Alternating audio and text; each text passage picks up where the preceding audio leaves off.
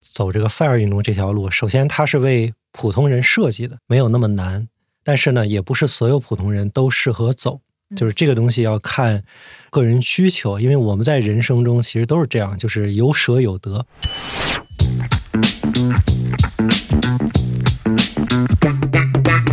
听友，大家好，欢迎收听雪球出品的《厚雪长播》，这是一档和投资相关又不止于投资的节目。我是主持人七，大家好，我是舒心。这一期节目呢，我们邀请到了一位雪球的人气用户 Polly 投资。他从2009年开始做投资，拿三万本金入市，靠投资实现了自己的财务独立。他一直以来都是 FIRE 运动的践行者。他说，FIRE 运动不是躺平不动，而是真正奋斗的开始。所以今天呢，Polly 老师会给我们分享一下，如果以财务独立作为目标，怎样去做基金投资，以及与之匹配的生活心态。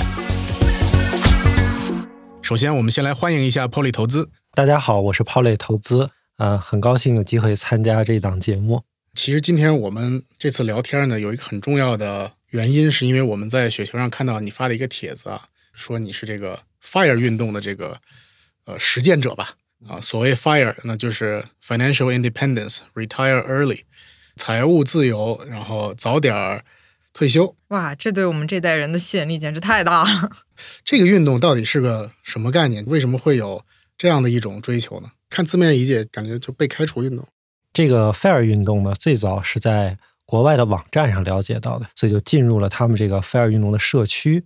就这个社区呢，最早是，比方说上个世纪有一段时间，这个西方国家的消费主义比较严重，很多年轻人呢过度消费，买了很多不一定需要的东西，然后就陷入了这个比较严重的负债，然后每天焦虑啊，这个心理健康也出现一些问题。那么当时就这些西方国家这个社会啊，就出现了，比如说把人物化，比如用人的这个衣服呀，去哪儿吃饭，戴什么首饰，拿这个来衡量人的价值，然后就有这样一批人呢，就开始反思消费主义，所以就提出来一个，就这个 FIRE 运动，也就是呃财务独立、提前退休的运动。那你这个和那个 Financial Independence 就怎么能够做到经济独立呢？FIRE 运动一个非常重要的模块就是投资。所以他们提出一个就是二十五倍原则，就是你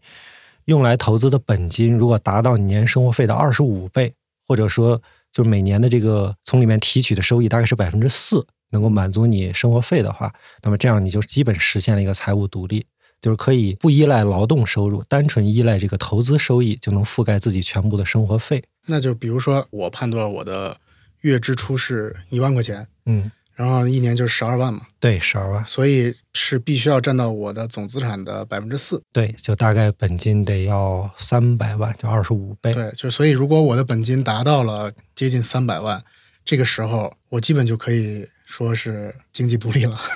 对，那么最近几年可能大家对这个标准虽然可能会有所变化，比如说随着降息，可能这个倍数会升高，对吧？那么随着最近的加息呢，未来的收益率会。稍微往上提一点，但整体上这个原则就是为大家认可的。那它是不是也同时暗含了一种假设，就是说我每年取得的投资收益怎么也得同时也在百分之四或者高于百分之四？对，那么这个百分之四我们可以理解为是一种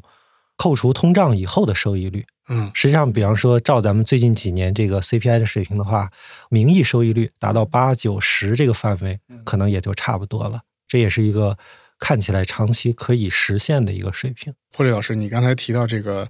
我们说的这种 fire 这种模式啊，啊，其实国内呢会反正解读成两个，有一种可能确实是说我想买啥就能买啥，那是一种极其富裕的状态，对吧？那可能还有一种就是只是说我能够对我不想做的事情 say no，基本上我能够拒绝到很多我不喜欢做的事情。这两个理念里面，我相信你可能是倾向于后者的嘛。在你做这套你自己的财务投资的这套规划的时候，你会觉得有一种由奢入俭的感觉吗？或者说，它是一个需要达到一定的成熟的心智的状态，才能够开始领悟和接受你的这种观点？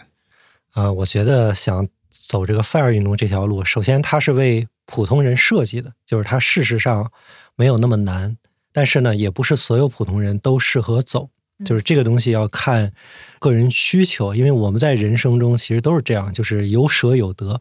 我们总得有牺牲，得能吃苦，能奋斗，然后才能够得到某些东西。问题是我们选择要吃哪些苦，受哪些罪。可能有些人呢，他倾向于吃这样的一种苦，就比方说他生活可以简单一些，但是我们换取一些长远的目标，换取一些精神生活，他去牺牲一点物质的享受。那么还有一些人呢，我就宁可精神上压抑一点，但是我也需要这个呃物质上的生活丰富一些。我觉得这个没有对错之分，只有适合与不适合的区别。就咱们走这条路，就首先想自己是否是愿意走这条路，愿意吃这个苦。啊，就是吃这个 fire，它带来一些苦。我为我们过节俭的生活，可能在一段时间内，我们要艰苦奋斗，是否愿意吃这个苦？这个可能是自己要想清楚。那它这个标准是什么呢？比方说，如果我周围啊，很多人都会把尽早退休放成那个手机壳，但是实际上我们可能很难攒到三百万。那怎么样去吃这个苦？比如说要攒到什么程度，我们才有戏？如果援引国外的那个二十五倍原则的话，那它就是我们，比方说生活费的二十五倍，对吧？就是要么我们的生活费往下走一走，要么我们挣钱的能力呢往上走一走。其实人生就是这样，尽可能的提高我们的能力，同时呢节制我们的欲望。这个其实对于哪条人生路线都是挺重要的，开源节流嘛。所以这个要看自己是打算每年花三万块钱。然后降低对本金的需求，还是说咱们每年，比方说可以多花一点，但是我们多挣一点，这个也是自己可以去调节的。但是我觉得，对于很多人来讲，如果我们愿意去艰苦奋斗的话，是具备这种可能性的。其实，波利老师这个方法也不是说好像是一种艰苦奋斗的方法，对吧？其实还是产生了不错的收益的。对我，我觉得就是短期而言，可能我们啊少打了几次车，多坐了几次地铁。但是对于长远而言，对于我们个人，无论是财务状况，还是个人这种修身养性啊，以及我们个人的能力，其实都有比较大的提高。举一个例子，比方说，咱们可能已经能够通过投资收益得到一些生活费了，在工作的过程中，我们就可以更多的去着眼于长远的一个职业发展目标，而不用说为了一件事儿多拿了两百块钱，少拿两百块钱，跟同事、跟领导闹意见，就更多的去搞这种短期的内卷。啊，我们就可以有更多的精力去做长期的、比较符合自己规划的以及自己感兴趣的事情。所以，其实大家不要被这个 retire earlier 给误导了，它只是赋予你的一个权利，但这并不是你对，是一个选择的能力。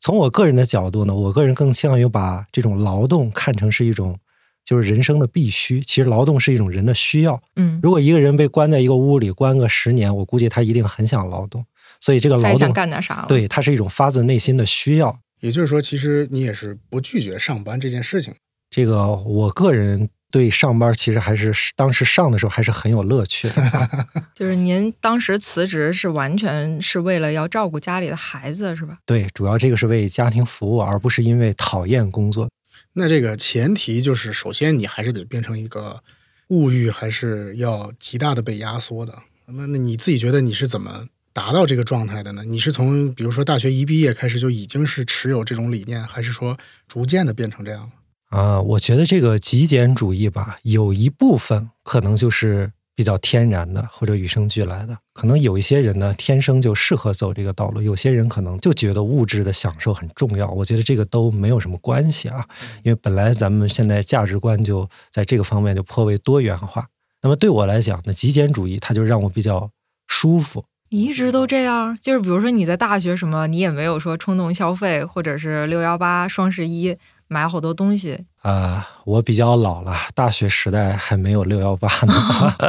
呃，但是说在大学时代，确实因为那个时候呢，我把这个独立确实看得比较重要。我那会儿觉得自己成年了嘛，嗯，成年了还问家里要钱，这个就觉得不太好，还是希望尽快独立，所以宁可自己少花一些。啊，少出去玩几次，但是咱们也优先靠自己养自己，咱们不靠父母。我觉得这个就是一种光荣，它符合我的价值观。波利老师是从什么时候开始正式进入投资这个领域的？这个应该是二零零九年吧。老一点的投资者，咱们知道，就比方说二零零七年，当时有一波大牛市，当时很多人都进了这个市场去买股票啊，买基金啊。当时我也了解这件事儿啊，当然那会儿就只是关注。这个零八年又是一轮大熊市，咱们金融危机，很多人在里面亏了钱。看了一下大家挣钱亏钱的一个经验，然后到零九年的时候，觉得这个市场也差不多了。另外，身边也是有个学姐什么的去开户，然后我们就一块儿去券商开了个账户，就等于零九年是正式入市的。但是关注这些东西，可能从零七年就开始了。当时为什么在大学实现财务自由、财务独立，是想通过这种投资的方式，不是说像很多大学生去打工做兼职这种？呃，首先我觉得打工、做兼职等等也都是一些很好的方式，他们也非常能锻炼人。只是我当时在这个大学里面啊，因为有很多别的事情要做，做一点课题，花很多时间在图书馆读书，就是说我的时间更多的都投入到这种学习啦。比方说考证啦，或者准备未来的职业啦、读书了等等这些事情上，那么用于打工的时间就会比较紧张。在这种情况下，钱生钱其实是一个挺好的主意，因为它不占用我个人的时间精力，不会干扰我的这个主要战略方向，就是发展自自己。哦，零八零九年的时候，那个时候。嗯，参与投资是不是确实就是和零八年的金融危机啊等等这样的一些大的市场环境会非常有关系？对的，就是零九年入市呢，当时也是因为有一个零八年的背景，咱们都知道，当时上证指数从六千多点一直跌到一千六百点，零九年的市场也逐渐回暖，大概就是在两千多点吧，就是在那个半山腰的地方啊，我我就进去了，你就觉得机会来了啊，就觉得这个还行，就是一方面估值也不是特别高，另一方面近期的趋势它是转好的。哎，那很多人其实你到了一千多点的水平的时候，更多的人是怀着一个恐惧心理的，也不知道什么时候是真正的底，对吧？在这种大家都很恐慌的时候，你作为一个初来乍到的人，你为什么会觉得说，哎，这反而是个机会？啊，就这么说吧，其实我也没有一千多点进去，我也是两千多点进去。观望了一下，啊，对，一千多点的时候也挺恐慌的。那你当时是也是会选择股票作为？第一个进入到资本市场里的标的，还是说一开始投的就是基金呢？啊，我最开始就买的这个基金嘛，因为最早也是在查这个资料，当时就看着和讯的基金论坛上，当时是我们雪球这个著名的持有风机老师在那儿当版主，我就看他的帖子，还有一些其他老师的帖子。呃，那个时候买的就有这种开放式基金，也有所谓的老风机封闭式基金。就包括这个华夏回报啊，还有华夏的那个基金兴华呀，就买的是这些。你周围的同学买基金的多，还是买股票的多？当时我身边的同学可能还是有不少买股票的，炒这种当时的有色各种同业类的股票，他们炒的挺多。呃，另外也有一些风险票比较低的，就是以打新为主的。所以最早，比如说买的是什么基金，后期的这个表现怎么样？当时最早买的这个是华夏回报，是个开放型基金，还有那个基金兴华是封闭的，他们两个都是这种华夏公司出的那个基金啊。最开始感觉涨得挺好，当时也是新基民嘛，都是那样，涨了一段，然后突然就赶上当年夏天的暴跌，然后就跌得一塌糊涂。但是好在在年底整体还是还是盈利的，因为当时这种所谓的老风机啊，当时买它有个好处就是它有折价。它在市场交易的价格是要比净值打一个折扣的，在那个时候折价大概就能有百分之二十上下，就这个折价还是挺大的。那么随着当年一个是净值可能还有所增长，再一个折价也有收敛，所以整体上那年还不错，大概挣了百分之十几，我印象中。你本金多少？最早就是三万块钱。生活费吗？呃，这三万块钱就是历年来攒下来的压岁钱，因为从小这零花钱、压岁钱好多都攒下了。这个就算是人生第一桶金了。对，这就算是第一桶金了。就是最开始做的这个成功呢，其实某种程度上，一个是抄人家高手的作业，嗯，另外一方面也确实有运气因素，嗯，就是咱们后来知道，零九年以后，一零年可能还行，但是接下来那几年就整个市场不是特别好。然后后来几年就主要以做这种债券型基金为主，包括最早我记得当时有那个富国天风，就是相当于是场内的债券基金，定期分红。它好像是最早的一批债券基金，是吧？它应该是早期的一批封闭型债券基金啊，开放型债券基金可能是很早就有的。它就是场内封闭型债券基金，另外每个月分红，这是它的特色，所以也符合我这个财务独立的一个要求，就是它可以每个月补充一笔生活费。啊，就有点像拿分红去领工资的这种感觉。对对对对对，富国天风当时这个记得特别深刻。直到比如说今天，是不是你依然是靠这个以分红为核心的方式去做这种月度的收入规划的？呃，是的，当然现在的分红来源就是像这种中证红利 ETF，就诸如此类的高分红型的嗯基金，包含了一些少数的高分红股票，以他们为主来提供这个日常生活需要的现金流。嗯另外还有一些主动基金，呃，包括这种 FOF，他们来提供资本增值，因为我们的本金也需要，呃，以有所增值来抵抗这个通货膨胀。因为毕竟你也经历了这么长的投资的这个周期了啊，有没有出现过某一年或者某几年，那市场就是极度不好，或者你买的基金就是出现了比较大的回调，那你就没有分红了，相当于你领不到工资了。呃，这种情况肯定是发生过的，就包括富国天风也出现过。比方说债市不景气的时候，它可能就有几个月它没有分红。就是这件事儿呢，咱们平常在做投资的时候，肯定也要把这种可能性考虑在内。另外，咱们就是要讲究资产配置，就这种多资产多策略，我们不能只有这一种东西，对吧？就要讲究东方不亮西方亮，该配一点，比方说美股啊，配一点黄金呐、或者配一点类似于期权的这种策略，讲究多资产多策略的配置，来稍微的规避一点这种风险。当然说完全不承担风险，这是不可能的。我们只能够分散掉这种非系统性的风险。如果市场整体下跌，这种系统性风险还是很难规避掉的，我们只能承担。我们会有一个什么时候是真正有一笔钱急需的情况下，我会选择基金赎回的方式吗？目前还就说没有特别多的出现这种情况，因为还有很多备用的资金，比方放在货币基金里啊什么的。这种备用资金通常是家庭几年的生活费，这个备用资金一定是要保留的，就说不能都拿去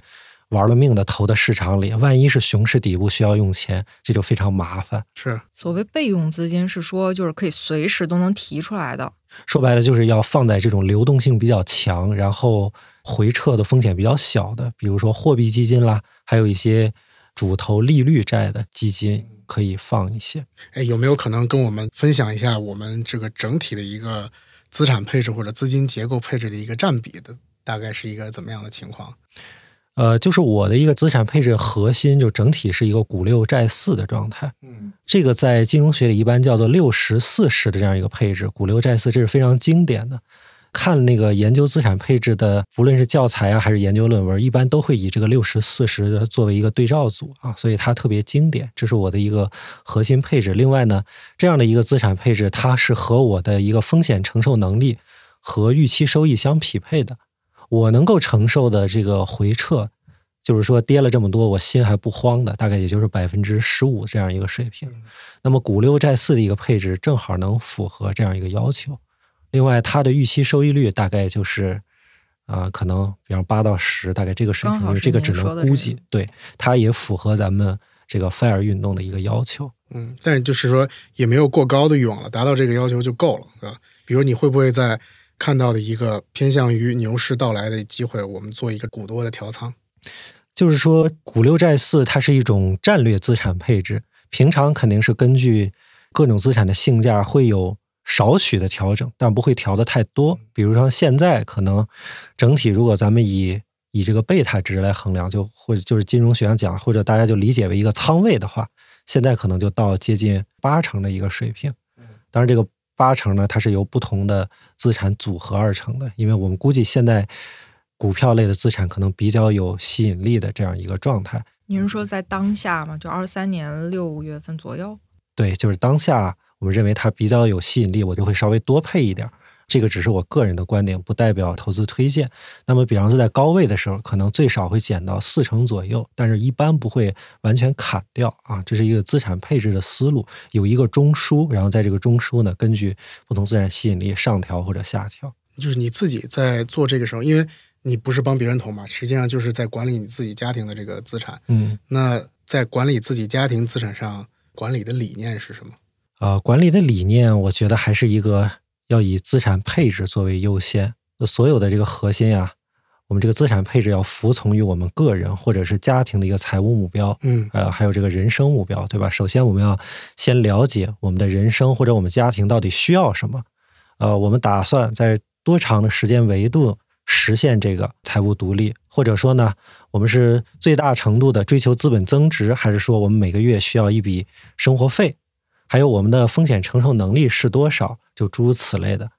在此基础上来制定我们的资产配置。那么有了这个资产配置的锚以后呢，我们就要严格执行，就不能说看着啊，今天大家都说白酒好，我们就去玩命的去追白酒；嗯明天大家都说医药好，我们就去玩命的追医药。就是要有一个相当长期的资产配置的锚，在这个资产配置的锚之下，再来考虑怎么选基金啊，怎么选具体的择券的问题。啊，反正一切就是要特别重视这个资产配置，因为它决定了我们绝大多数的一个收益。这个做好了，应该整体投资就不会太差嗯，您的夫人她是支持您这一套管理理念的吗？啊。这个是支持的，因为我们都是呃联合作战啊，很多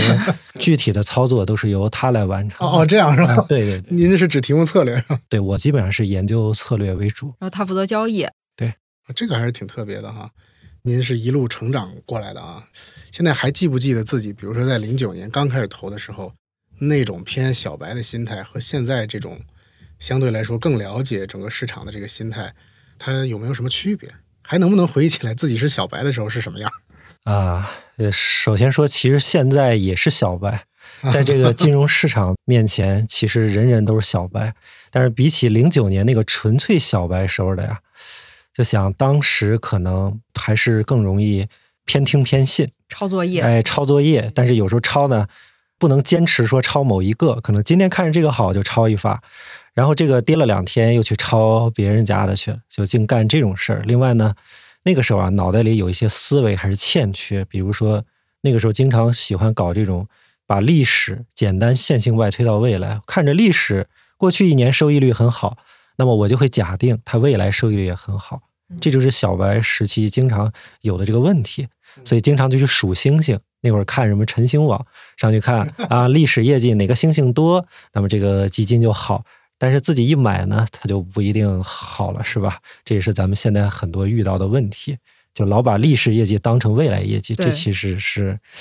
当时经常犯的一个错误。所以数据都没用吗？还是说它有一部分是可以借鉴的？就是咱们决策的话，肯定是要依据这个历史数据来做出决策。只是我们说的，它不能够简单的把历史作为未来。当我们拿到一个历史的数据的时候，我们要通过多个角度来进行仔细分析。比方说，一个基金它拉出来一条净值曲线，它今天涨，明天跌。首先，我们要看它一个时期内的收益率，这是大家最为关注的。嗯那么这个收益率呢，它可能也是由好几部分组成，有一部分是靠天吃饭，就这基金经理他说了不算。比如说这个市场涨，那么股票型基金肯定大多数也都跟着涨的，嗯对吧？但是这个由于市场上涨带来的基金的净值上涨，或者说带来基金盈利，不能完全就说这是基金经理的功劳，这可能算是一种靠天吃饭。那么市场跌的时候，我们知道，即使比较好的这种股票型基金经理，跟在熊市时候，他也难免亏钱啊。这个由于市场带来的收益，还有一种呢是由于风格带来的收益。比方说最近大盘成长股涨得多，那么专门做小盘量化的这些基金表现可能就不太好。那么这个板子能不能打在基金经理身上？我觉得这个是要画一个问号的。就是咱们一定要把这个收益分开，就是哪些是市场带来的，哪些是咱们这个风格带来的。那么基金经理其实他更多的是做一种，比方说他替我们选股，这种选股收益，也就是在整体收益率里，我们去掉市场带来的、去掉风格带来的这些运气成分，剩下的选股部分的收益到底是高是低？那么很大程度上能够看出基金经理的水平。呃，那么各位朋友也可以看一下我们雪球基金里面，它有一个功能，就是收益的一个分解。啊，我是比较重视这一点。我最关注的是那个选股收益，因为这方面更能够体现基金经理的能力，它更有可能持续到未来。而剩下的那种运气的收益，有些时候甚至是可能回归的。过去一段运气好，那么将来这段呢，他可能运气没准就不太好了。嗯，那个业绩求解的功能，其实我自己也经常用啊，就是比如说一个基金，假设它的市场的贡献是负的，比如说负百分之五十，但是它的这个择时的贡献，比如有百分之十，然后它的选股的贡献可能有百分之三十，那整体上来说，它可能还是负的。那是不是我们依然可以认为这是一个有潜力的基金？呃，对，我是这么想的。哪怕是熊市，它亏了钱，但是它只要能够比市场整体超出一些，它有超额收益，特别是咱们在选股方向上有超额收益的话，那么我们认为这个基金经理还是不错的。嗯，基金经理这个维度是您会特别关注的一个元素，是吧？就是在主动基金里面，我们肯定是要关注一下这个基金经理的，嗯他的这个尤其是这个选股方面的能力。另外，我们要关注一下它历史的这种风险调整收益，就是不能只看它收益率，还要看它为这个收益率付出了多少代价。比方说，咱们的绝对的一个波动率是多少，最大回撤是多少，还有呢。比方它选股做出了一些选股方向的超额收益，但是同时它也会带来一些选股带来的主动风险。那么它这个超额收益和主动风险之比，也就是一般说的这个信息比率到底是多少啊？就这些我们也经常要关注一下，尽量的衡量出它一个比较真实的能力，而排除掉那些因为运气或者是赌性特别强，临时靠赌赌赢了一把，要排除掉这种基金经理。你在研究基金的时候，会只是以基金的方式来研究基金，还是说穿透看一下它的十大持仓，从而去真正分析一下你看不看好那个行业？呃，一般来讲是这样，就是看基金呢，其实大家都难免会看一下它持仓的行业和股票。嗯呃，但是我买基金，它其实有一个假设，就是我自己并不太懂这种行业，也不太懂个股。就说句实话，我我可能以前了解一些高科技行业，但是了解这个行业的知识和懂这个行业的企业和懂这个行业的股票，其实根本就不是一回事儿。我一般对持仓的考虑会比较少，我更多关注是它的特征，比方说它过去历史一段时间的风险调整收益，包括规模啦、基金经理任职年限啦，还有像这种机构持仓占比啦等等，我一般是主要考虑这些为主。那如果基金经理这么重要的话，呃，因为我们也经常会看到一些基金公司，尤其是产品，它会换自己的基金经理嘛，或者基金经理离职这些现象。这些现象出现的时候，你是会当机立断马上去选择去赎回，还是说我们可以再看一看他新上任的基金经理他的人格认知到底是怎么样的，然后来做去留的判断吗？通常情况是这样，因为我有很多个策略，我的主力其实是 FOF，就 FOF 它其实相当于有人替我管，那我就不用太操心这件事儿了。它类似于一个摊大饼策略。那么如果是咱们摊大饼策略，比如你买 FOF，或者说平摊了一百只基金，那么对于这样的一个策略，追求获得市场平均收益的情况下呢，其实基金经理更换对我们这个策略影响并不大。这 FOF 持有了，比方说几十只上百只基金，里面有一个换了，咱总不能把这整个 FOF 都给卖了吧，对吧？其实在这种情况可以不用特别关注，啊，所以买 FOF 的时候，其实你相对来说对那个 FOF 的管理人就不是特别的在意，是吧？我刚才说的就是对 FOF 底层那些基金换人，其实就不是那么啊就就不就不用再在意。那么我们如果自己搭一个 FOF，比方说你自己买了五十只基金，对，就这种摊大饼，最后很可能得到的是一个市场平均的收益，就主动基金买了个。大盘，对，那你是不是还不如直接买一沪深三百得了？呃，主动基金摊大饼，从长期来讲还是会比沪深三百强一点。嗯嗯就这种摊大饼的情况下，指数化投资其实对这个基金经理就不是特别敏感。是但如果我们是走的是精选基金的策略，你只选了五只，其中有一只换了，那这个情况下是得看一看。那现在托雷老师，你的这个基金持仓的策略是怎么样？就是偏摊大饼，还是偏这种集中持仓？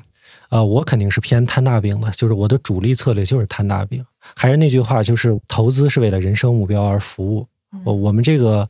financial independence 呢，它其实强调的是一个稳，它有时候不在于多高的收益，但是尽量不要翻车。摊大饼这件事儿，翻车的概率会相对比较小，在长期得到一个可以接受、符合我们目标的收益就 OK 了。另外，我也有一个小策略，就是我在雪球上也公开演示过，就是一个量化基金轮动的策略。这个是专门用这种多因子模型来选基金的。在这种情况下，那走的就是精选基金的路线，但是它占的就是我整个仓位的比重不是特别大，属于一个试验性的策略。现在运行的效果还可以。那么对于主动基金而言呢，长期来看，主动基金的平均业绩是要比股票的这个平均，也就比沪深三百还是要强一些的。我们通过一次性购买就是一大批基金来摊大饼，或者我们可以去购买一些 FOF，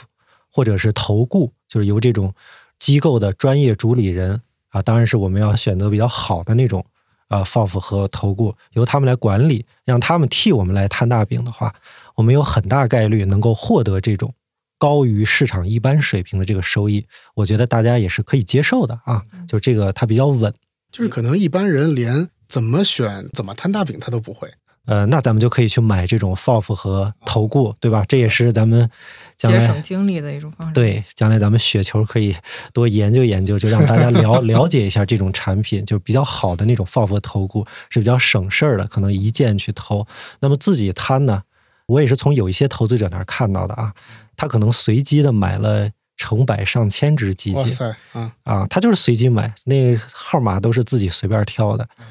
就这种随机买，它也是一种摊大饼的方式。啊，你觉得这种是可以的？这种方式虽然看起来搞笑了一点但是 它确实是一种指数化投资的方式。那为什么不买指数基金？如果他买一百只，一千只甚至对，呃，是是这样，就是咱们现在没有一个真正的，就是说底层是主动型股票基金的指数基金。我们现在指数基金它的底层全是股票，对对不对？我们并不存在一只真正的偏股型基金指数的这样一个指数基金，所以只能靠自己构建。那么其实就两种思路，一种就是你自己买一大批基金来构建这个东西。当然这，你自己买一大批基金不一定说要走随机路线，我们也可以自己通过某种规则来挑。比方，我曾经试验过，就是我们买规模比较小的，相对几亿的这样一批基金，然后过去一年收益率比较好的，我们在这个里面摊大饼，可能收益要比随机扔骰子或许会好那么一丢丢。那你在选择基金的时候，就以你个人的策略来说啊，比如说分红这件事儿，是不是你特别关注的一个点？呃，分红这件事儿呢，就是看情况。首先，我的整体投资策略其实对这个定期产生现金流是有要求的，嗯所以我买了一些，比方就这种跟踪中证红利的 ETF。另外，它的条款里就写了这种定期分红。然后咱们有一个中证红利 ETF，他就这么写的，他说我这个业绩比较基准，是中证红利指数，是不算分红的那个中证红利指数。嗯那么我每年的净值超过这个基准指数，超到一定程度，就会把超出来部分分给你。嗯那么这个条款它的意思就是说呢，我这个成分股的分红，其实到时候就会想办法分给你。嗯包括我这些有什么打新啦之类的收益增强，我到时候也会分给你。对于这种基金，它的分红是比较稳定的，就是甚至咱们这个基金可能今年整体上它往下跌的，它可能也能够分出这个红来。那么对于主动基金的分红呢，我一般考虑的比较少，就是说主动基金分不分红，其实你赎回一块儿也可以得到现金流，对吧？嗯所以我一般考察主动基金的时候不怎么考察分红。如果在我投资中需要分红的情况下，我会专门选这种分红比较稳定的 ETF，就属于高股息红利类的 ETF 来承担这个角色。包括有一份债券基金、债券 ETF，它也有比较稳定的分红，也是可以选择的。就是说，每个人的投资目标是不一样，就看大家每个人都应该有一个自己的类似于投资政策声明，就 IPS 这样的一个东西，就看你自己是要追求一个保本稳健的收益。还是说我们要追求一个定期稳定的现金流，还是追求资本增值？就是说我们追求我们本金以最快的速度膨胀，这个每个人都不一样。如果咱们追求的是一个最大程度的资本增值的话，那我觉得分红类的这个基金可配可不配。如果追求的是稳定的现金流的话，那其实可以配一些，因为可能有些投资者也说了，说是那你定期赎回一部分基金或者卖掉一部分基金，那不就也相当于产生现金流吗？啊，但是这里面就产生一个问题，就是你无论是赎回还是卖出，它其实都是一种操作。这既然是操作呢，有时候就难免管不住手了。这最好没有操作是吧？对比方说，本来咱们是每月月底领一笔钱的，你在这个时候要卖出，但是呢，在这卖出前几天，可能市场跌了，你就会想，我要不要早几天卖，还是晚几天卖呀？这就慢慢的把自己就拉进择时的坑里面。我觉得这样对于心理上是不利的。就是咱们有时候不能只考虑一个投资这个数字上的问题，也要把自己或者其他投资者的心理考虑在内。嗯，那您的心理就是整体上我们还是偏长期持有的，不择时的。呃，应该说我偏向长期持有，但是我会有一部分仓位去做这个叫战术资产配置。嗯我之前说有一个锚，但是我会在这个股债比例的锚上下可能调整百分之十或者百分之二十。这个百分之十、百分之二十，你把它叫成是择时也没有什么问题，因为咱们这个 A 股呢，其实波动还是比较大的。如果完全不择时，满仓死扛，说句实话，这个波动有可能会超出我们心理承受能力。嗯，超出能力的后果就是我们有可能割肉割在底部，所以最好不要发生这样的事情。所以在高位还是要适当减减仓，让它符合我们的一个风险承受能力，这样跌的时候能够扛得住。那你觉得在这个框架下，什么样的基金是真的不能投的，或者什么投资决策咱们得给它打个叉？关于投资的黑名单的问问题啊，这个比较复杂，因为咱们反正第一个吧，就是倒金字塔加仓，我觉得这个是我经常看到一个应该拉黑的一个操作，就是什么样呢？比方说咱们刚入市，可能现在市场涨了一段了，看着挺好，我们就先稍微买一点试试，然后买一点赚了，赚了以后呢，我们就想买的更多，然后买的更多呢，又赚了一点，然后我们就又加倍又投入了，越投越多，等到市场见顶的时候。是投的最多的，你正好对 你投的最多这不就是我吗 这个就叫所谓的倒金字塔加仓。第二个呢，是要对这个市场的高低啊，大概有一个认知。咱们如果不熟悉那种专业的金融词汇的话，咱们至少可以看看，比方说网上有一些网站提供的股债性价比呀、啊，什么恐贪指数啊，就诸如此类的，甚至把那个上证指数沪深三百 K 线图拉出来，大概把那个 K 线图呢缩到月线，看一看长期的趋势，嗯，大概估计有个高位低位，反正就是市场越在低位，越买股票的仓位就越重一些啊。当这个股票指数的位置越高，我们就越轻一些。就是高位不要随便的加仓，你可以不卖，但是不要随便的加。如果到了低位呢，不要随便的买。我这儿有有一个话就送给大家：A 股永远不缺投资机会。永远都有哈。对，这投资机会永远是好找的，所以咱们要有一定的耐心。嗯，我有一个问题，其实我一开始入市的时候，我就是百分之十到百分之十五的预期，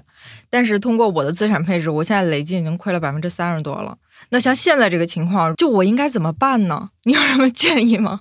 呃，在这个投资这一块啊，我我们其实做任何决策应该基于未来，而不是基于过去。就说一个可能让大家很痛苦的事情，就是无论过去是赚是亏，其实都不应该影响我们现在的一个决策。我们在立足于当下，我们就必须去找那种未来预期收益率最高的资产去投。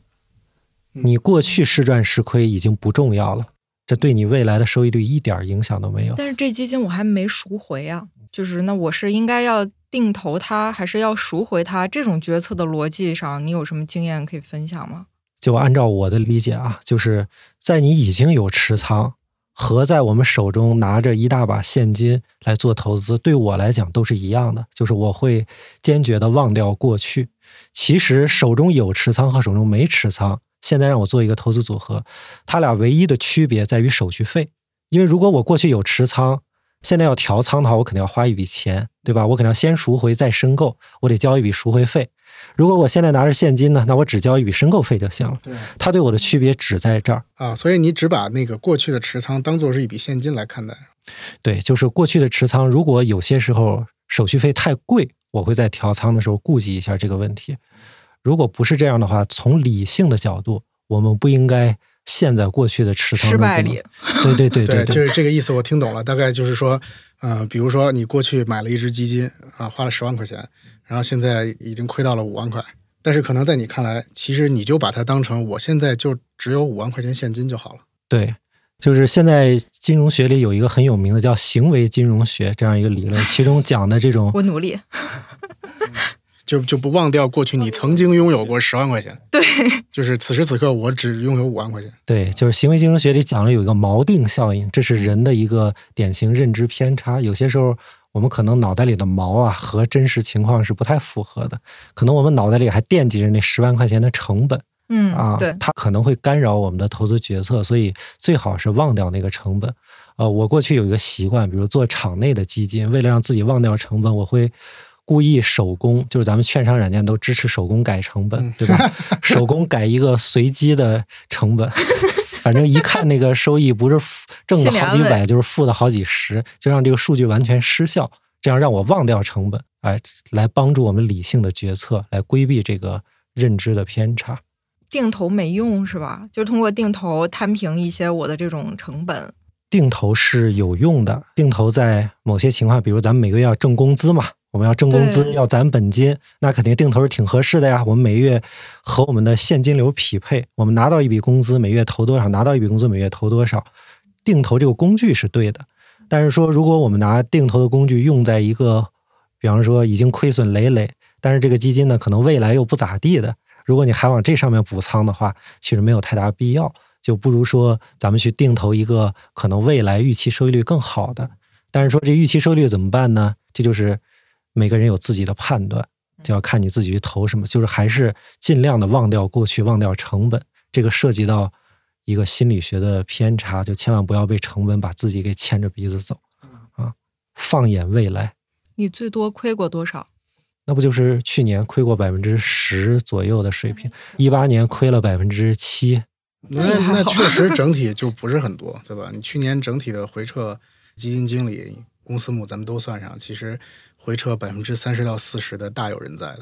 就是这个绝对收益互相之间有可能也不能比。比方说去年人家要是专门啊，就是人家仓位特别高，甚至加了杠杆的，可能多亏一点也行。可能这个业绩归因最后还是得详细分析一下。那么对于我这种真正选基的策略呢，更多还是从一个整体。量化的角度来考虑，就是说对基金经理不会深入研究，就是特别强调我们是一个普通人，我们不能拿太多的时间就放在这个上面。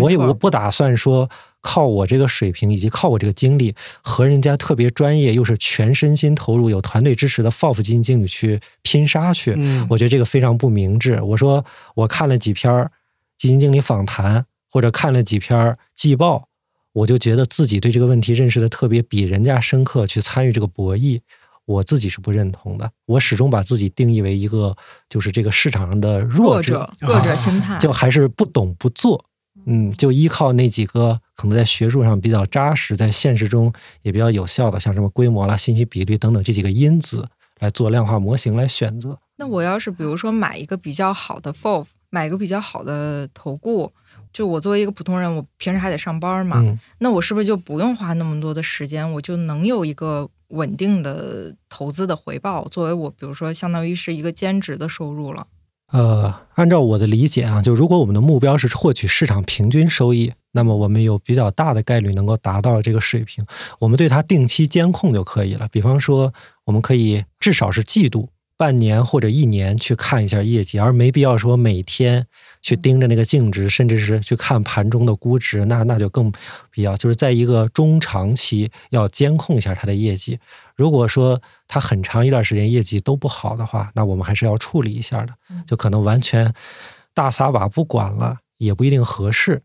但是呢，天天看没有必要。我们平常还是要把时间就是用于我们的主要战略方向。可能是上班，也有可能是考学，或者是实现什么重要的人生目标。投资一定是为人生服务的，也不能让投资说把我们整个人生都占了。对大多数人不一定合适。咱们聊到这个交学费的问题啊，在你看来多少钱合适呢？因为我在想，如果你只是投入了几百或者一两千块钱，纵然亏到百分之五十，你可对你可能也不会有什么波澜，就是那那个心理的那个压力其实是不足够的。那当然，如果你真的拿出了一套房子的钱，可能亏麻了，你的家庭会出现严重的绝望，对吧？嗯。那么通常情况下，我个人觉得拿，比方说上班族拿个一年工资，哇塞，一年的工资，心痛了，天呐。我觉得一年工资出来，这个其实其实也挺不少了，是吧？比如一一一一万块钱一个月，那我们一年也就是拿，比如十二三万出来，十二三万出来，我觉得最一开始呢是一个比较合适的数值，但是这个数值拿出来就是说。你不一定说上来就往那种风险很高的地方去投。我刚才已经说过，就是新手最好假定自己的风险承受能力是百分之五，甚至是一个更低的水平。嗯，咱们可以去投比较大比例的，比方固定收益产品，类似于债券基金啦，甚至是国债啦，然后用比较小的比例去投股票基金，这样最终实际上你可能大概率会得到一个正收益。那是能尝到甜头的，是吧？对，我就举个例子，你百分之八十去买五年期国债。百分之二十去投股票基金，我实话实说，这个东西作为一个组合想亏起来，并不是件很容易 的事事情，对吧？同时呢，也能让你体会到这种投股票基金带来的上蹿下下刺激的感觉。对对对对，就假如觉得这个百分之二十的仓位我们可以承受的话，那么如果我们碰到市场低点，正好现在市场跌了，对吧？那么我们可以把这个仓位逐渐的上调。其实我还有一个问题，就比如说，我们也是希望投资作为现金流，在挑基金的时候，有一个非常简单粗暴，大家挑基金的方式，就是比如说，从二零一九年起，有很多的那种明星基金、明星基金经理，很多人甚至他有他自己的微博超话，而且还是他自己的持有人自己给他建的，所以很多人都是谁出名他就挑谁，这个是一个很重要的标准。但是很多人其实现在那个基金的表现不是很好，也导致有一批人在亏钱。就是你怎么去看这种现象呢？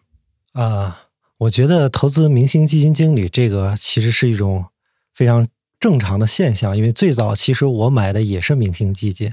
二零零九年买的那个都是华夏基金的嘛，当时华夏基金是最大最有名，当时还是叫公募界的黄埔军校，都有这种。